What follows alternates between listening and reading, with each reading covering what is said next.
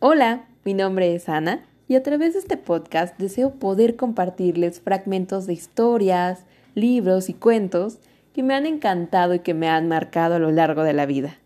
Para mí es un placer estar con ustedes y compartir el poder de la palabra. Espero que lo disfruten y comenzamos.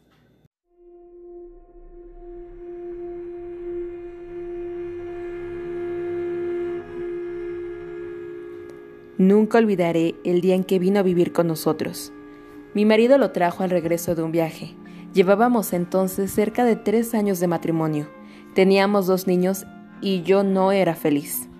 Representaba para mi marido algo así como un mueble, que se acostumbra uno a ver en determinado sitio, pero que no causa la menor impresión. Vivíamos en un pueblo pequeño, incomunicado y distante de la ciudad, un pueblo casi muerto o a punto de desaparecer. No pude reprimir un grito de horror cuando lo vi por primera vez. Era lúgubre, siniestro, con grandes ojos amarillos casi redondos y sin parpadeo, que parecieran penetrar a través de las cosas y de las personas. Mi vida desdichada se convirtió en un infierno. La misma noche de su llegada supliqué a mi marido que no me condenara a la tortura de su compañía. No podía resistirlo, me inspiraba desconfianza y horror. Es completamente inofensivo dijo mi marido mirándome con marcada indiferencia. Te acostumbrarás a su compañía, y si no lo haces... No hubo manera de convencerlo de que se lo llevara. Se quedó en nuestra casa. No fui la única en sufrir con su presencia. Todos los de la casa, mis niños, la mujer que nos ayudaba en los quehaceres, su hijito, sentíamos pavor de él. Solo mi marido gozaba teniéndolo allí. Desde el primer día mi marido le asignó el cuarto de la esquina, era esta una pieza grande pero húmeda y oscura. Por esos inconvenientes yo nunca la ocupaba. Sin embargo, él pareció sentirse contento con la habitación. Como era bastante oscura, se acomodaba a sus necesidades. Dormía hasta el oscurecer y nunca supe a qué hora se acostaba. Perdí la poca paz de que gozaba en la casona. Durante el día todo marchaba con aparente normalidad. Yo me levantaba siempre muy temprano, Vestía a los niños que ya estaban despiertos, les daba el desayuno y los entretenía mientras Guadalupe arreglaba la casa y salía a comprar el mandado. La casa era muy grande, con un jardín en el centro y los cuartos distribuidos a su alrededor. Entre las piezas y el jardín había corredores que protegían las habitaciones del rigor de las lluvias y del viento que eran frecuentes. Tener arreglada una casa tan grande y cuidado el jardín, mi diaria ocupación de la mañana, era tarea dura pero yo amaba mi jardín. Los corredores estaban cubiertos por enredaderas que floreaban casi todo el año. Recuerdo cuánto me gustaba, por las tardes, sentarme en uno de aquellos corredores a coser la ropa de los niños, entre el perfume de las madreselvas y de las bugambilias. En el jardín cultivaba crisantemos, pensamientos, violetas de los Alpes, begonias y heliotropos. Mientras yo regaba las plantas, los niños se entretenían buscando gusanos entre las hojas, a veces pasaban horas callados y muy atentos, tratando de coger las gotas de agua que se escapaban de la vieja manguera. Yo no podía dejar de mirar, de vez en cuando hacia el cuarto de la esquina. Aunque pasaba todo el día durmiendo, no podía confiarme. Hubo muchas veces que cuando estaba preparando la comida, veía de pronto su sombra proyectándose sobre la estufa de leña. Lo sentía detrás de mí. Yo arrojaba al suelo lo que tenía en las manos y salía de la cocina corriendo y gritando como una loca. Él volvía nuevamente a su cuarto como si nada hubiera pasado. Creo que ignoraba por completo a Guadalupe. Nunca se acercaba a ella ni la perseguía. No hacía a los niños y a mí. A ellos los odiaba y a mí me acechaba siempre. Cuando salía de su cuarto comenzaba la más terrible pesadilla que alguien pueda vivir. Se situaba siempre en un pequeño cenador enfrente de la puerta de mi cuarto. Yo no salía más. Algunas veces, pensando que aún dormía, yo iba hacia la cocina por la merienda de los niños. De pronto lo descubrí en algún oscuro rincón del corredor bajo las escaleras.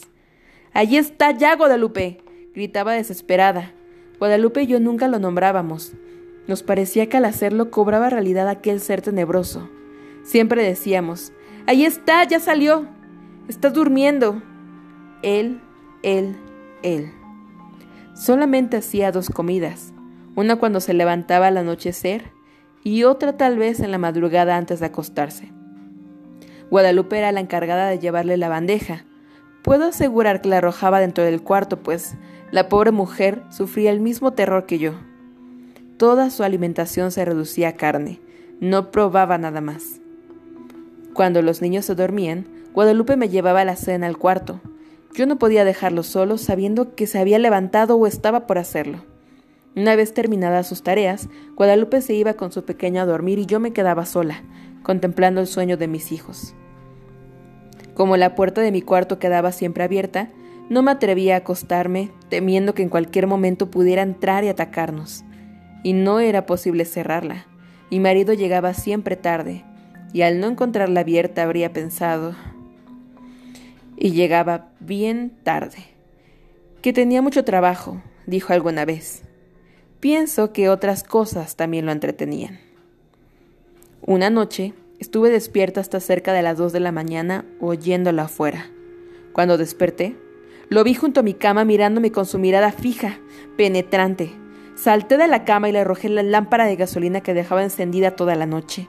No había luz eléctrica en aquel pueblo y no hubiera soportado quedarme a oscuras sabiendo que en cualquier momento... Él se libró del golpe y salió de la pieza.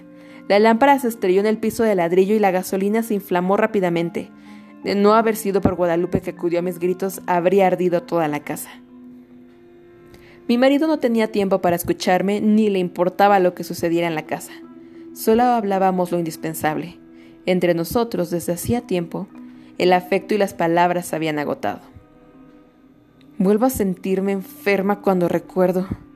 Guadalupe había salido a la compra y dejó al pequeño Martín dormido en un cajón donde lo acostaba durante el día. Fui a verlo varias veces. Dormía tranquilo. Era cerca del mediodía.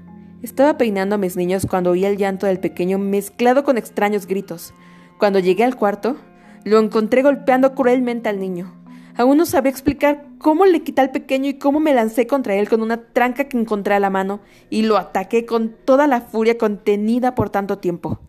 No sé si llegué a causarle mucho daño, pues caí sin sentido. Cuando Guadalupe volvió del mandado, me encontró desmayada y a su pequeño lleno de golpes y de arañazos que sangraban. El dolor y el coraje que sintió fueron terribles. Afortunadamente el niño no murió y se recuperó pronto. Temí que Guadalupe se fuera y me dejara sola. Si no lo hizo fue porque era una mujer noble y valiente que sentía gran afecto por los niños y por mí. Pero ese día nació en ella un odio que clamaba venganza. Cuando conté lo que había pasado a mi marido, le exigí que se lo llevara, alegando que podía matar a nuestros hijos como trató de hacerlo con el pequeño Martín. Cada día estás más histérica. Es realmente doloroso y deprimente contemplarte así. Te he explicado mil veces que es un ser inofensivo. Pensé entonces en huir de aquella casa, de mi marido, de él, pero no tenía dinero y los medios de comunicación eran difíciles. Sin amigos ni parientes a quien recurrir, me sentía tan sola como un huérfano. Mis niños estaban atemorizados y ya no querían jugar en el jardín. No se separaban de mi lado. Cuando Guadalupe salía al mercado me encerraba con ellos en mi cuarto. Esta situación no puede continuar, le dije un día a Guadalupe. Tendremos que hacer algo y pronto, me contestó. Pero ¿qué podemos hacer las dos solas? Solas, es verdad, pero con un odio. Sus ojos tenían un brillo extraño. Sentí miedo y alegría. La oportunidad llegó cuando menos la esperábamos. Mi marido partió para la ciudad a arreglar unos negocios. Tardaría en regresar, según me dijo, unos 20 días. No sé si él se enteró de que mi marido se había marchado, pero ese día despertó antes de lo acostumbrado y se situó frente a mi cuarto. Guadalupe y su niño durmieron en mi cuarto y por primera vez pude cerrar la puerta. Guadalupe y yo pasamos casi toda la noche haciendo planes. Los niños dormían tranquilamente. De cuando en cuando oíamos que llegaba hasta la puerta del cuarto y la golpeaba con furia. Al día siguiente, dimos de desayunar a los tres niños, y para estar tranquilas y que no nos estorbaran en nuestros planes, los encerramos en mi cuarto. Guadalupe y yo teníamos muchas cosas por hacer y tanta prisa en realizarlas que no podíamos perder tiempo ni en comer. Guadalupe cortó varias tablas grandes y resistentes mientras yo buscaba martillo y clavos. Cuando todo estuvo listo, Llegamos sin hacer ruido hasta el cuarto de la esquina. Las hojas de la puerta estaban entornadas. Conteniendo la respiración, bajamos los pasadores. Después cerramos la puerta con llave y comenzamos a clavar las tablas hasta clausurarla totalmente. Mientras trabajábamos, gruesas gotas de sudor nos corrían por la frente. No hizo entonces ruido. Pareciera que estaba durmiendo profundamente. Cuando todo estuvo terminado, Guadalupe y yo nos abrazamos llorando. Los días siguientes fueron espantosos. Vivió muchos días sin aire, sin luz, sin alimento. Al principio golpeaba la puerta tirándose contra ella, gritaba desesperado, arañaba. Ni Guadalupe ni yo podíamos comer ni dormir, eran terribles los gritos. A veces pensábamos que mi marido regresaría antes de que hubiera muerto. Si lo encontrara así. Su resistencia fue mucha. Creo que vivió cerca de dos semanas. Un día ya no se oyó ningún ruido, ni un lamento. Sin embargo, esperamos dos días más antes de abrir el cuarto. Cuando mi marido regresó, lo recibimos con la noticia de su muerte repentina y desconcertante. Este fue El huésped, un cuento de Amparo Dávila, excelente narradora mexicana, y sus textos, como ocurre en este que acabamos de relatar, acostumbran tratar lo que no se ve y no se dice, lo impreciso e inquietante que está justo más allá del lenguaje y la experiencia. Vale la pena que lo lean. Amparo Dávila es una excelente escritora y para mí fue un placer poder relatarles este cuento. Les deseo que tengan un excelente día y los espero en la próxima emisión de este podcast. Hasta la próxima.